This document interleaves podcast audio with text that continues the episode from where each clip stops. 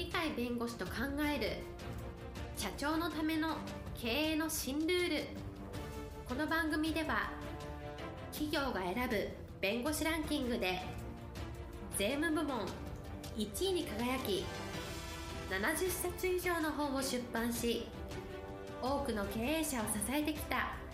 鳥飼茂勝が社長経営者独立希望者起業家のための経営の新ルールについてお伝えしていきます。それでは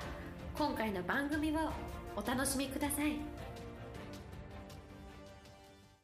皆さんこんにちは。お元気でしょうか？元気がすべての源です。鳥海です。はいパラリーガルの高瀬です。今日のテーマはですね最も有利な投資は何かという話です。はい今日のテーマ最も有利な投資は何かなんですが。はい、普通投資というとですね、はい。物とかお金つまり株式とか不動産とかそういう意味での投資を普通考えますね、はいところが株式の、まあ、株価とかですね。不動産で言えば不動産の価格というのは上がりもするけど下がりもある。つまり利益もあるけど損失もあると、はい。一方で利益が上がった時は通常は税金がかかることもあるはい。というような形でままならないのが投資だと。確実でないですよね。そね。はい。それに対して自分に対して投資をするのが最高だとかあるいは最強だっていう人がいるんですね。経営資源としては人物金っていうじゃないですか、はい普通は物と金が投資の対象なんだけど、うんはい。それ人が投資の対象だっていうその中で他人じゃなくて自分だと、自己投資が最高だし最強だっていうのがそれはバフェットさんの意見なんですね。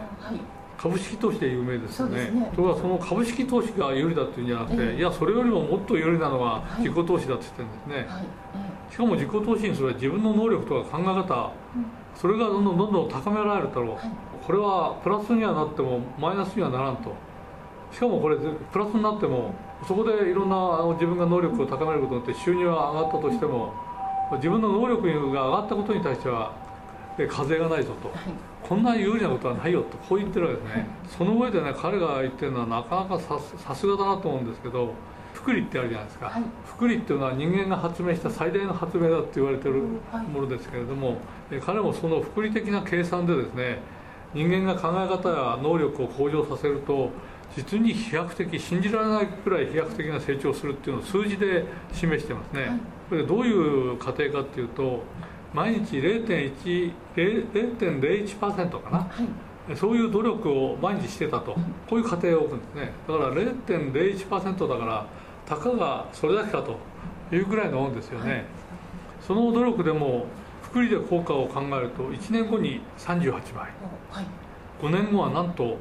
7700万倍ですね、10年後、20年後になって、もう数字分かりませんというぐらい、すごい飛躍。ここに着目しないでどうするんですかっていうのが実はバフェットさんの考え方。面白いですね。おそらく彼は考え方によって株で儲かるって発想を持ってますよね。はい。しかも長期投資で彼は儲けるって発想だ。から福利的な発想なんで。だからそこの経験から自分の能力を高める自分の考え方を変える。それだけでえー最強の株式投資ができる。つまり株式投資で成功する前提として自己投資があったんだと。いうふうにおそらく基礎的には考えてるんじゃないですかね。だから自分の体験に基づいて自分が自分自身を鍛えたために誰も考えられないぐらいすごい株式投資で利益を上げてる人ですよね、はいえーそういう経験値からおそらく自己投資やんなさいところが誰でも自己投資やればいいのに自己投資しないで株だとか不動産だとか競馬だとかいろんなものにあの投資をしてるんですけどそれ自体はまあ非難しないにしてももっと大事なことを忘れてませんか？根本は自分にあるんじゃないですか？あとは人だとすれば自分の身近にいる自分の子供でもいいあるいは従業員でもいいその人たちに徹底的に投資っていう発想をやって福利計算で考えろっていうものの考え方を教えたあるいはそれを実践させる素晴らしい投資ではないですかと。それが根本にあってその根本で人間性が高まったり能力が高まった株式投資をするんだったら大成功するんじゃないですか。っていうそれが彼が言いたいことじゃないかと思いますね。面白いですね。そのええ株式投資を極めた方がおっしゃるからこそまたちょっと面白い、え確かに考え方とか努力された方とか飛び抜けてやっぱりすごい発想を持ってたという人たちがぐーっと伸びてるのは歴史が証明してるわけなので考えてみるとあ自分にもそういうチャンスはあるなってみんな考えられるんじゃないですかね。はい。そういう意味でとても夢のある実践的な話だと思いますね。そうですね。その複利的に伸びていくっていうのがまた伸び方が普通普通の伸び方とは違いますもんね。そうするとね、うん自分の会社にいる従業員とか、はい。あるいは自分たちと関連のあるいろんな関係する専門家とさまざまな人が協力者にいるわけですがその人たちの能力をどんどんどんどん高くしてもらうと。そういう形であればその見返りは自分たち自分の会社にも来るわけですから人材投資っていうのも大事だっていうことを教えてることもあるわけでしょうね。そうですね。5年で7700万枚ですからねそういう意味では自己投資が素晴らしいっていうのを広げるとやっぱり人間に対する投資っていうのは最終的には一番大きな成功要因ではないかそういうことが言えるんじゃないかと思いますね。はい、これを聞いていらっしゃる経営者の方におっしゃりたいことというのはそういった人材に対する人に対する投資ということでかねそうですすね。その中で一番大きいのはやっぱり自分に対する投資でしょうと。うん成功だとかあるいは成長だとか莫大な財産を築くとかいうのは外にあるんじゃなくて自分自身の中にあってそれをどうやって自分で育んでいくかと。そういうところに基本があるんで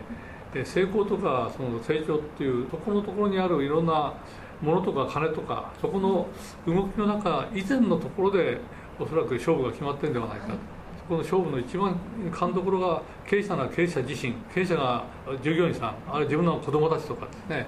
そういう時に目を向けてそこの人たちをいかに生かすかと。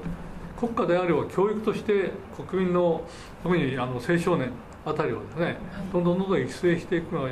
日本の日本なら日本の将来にとって一番素晴らしい投資ではないかというような形で総括できるんじゃないかと思いますね。はい、今日のテーマ最も有利な投資は何かでした。今日も元気な一日をお過ごしください。はい、ありがとうございました。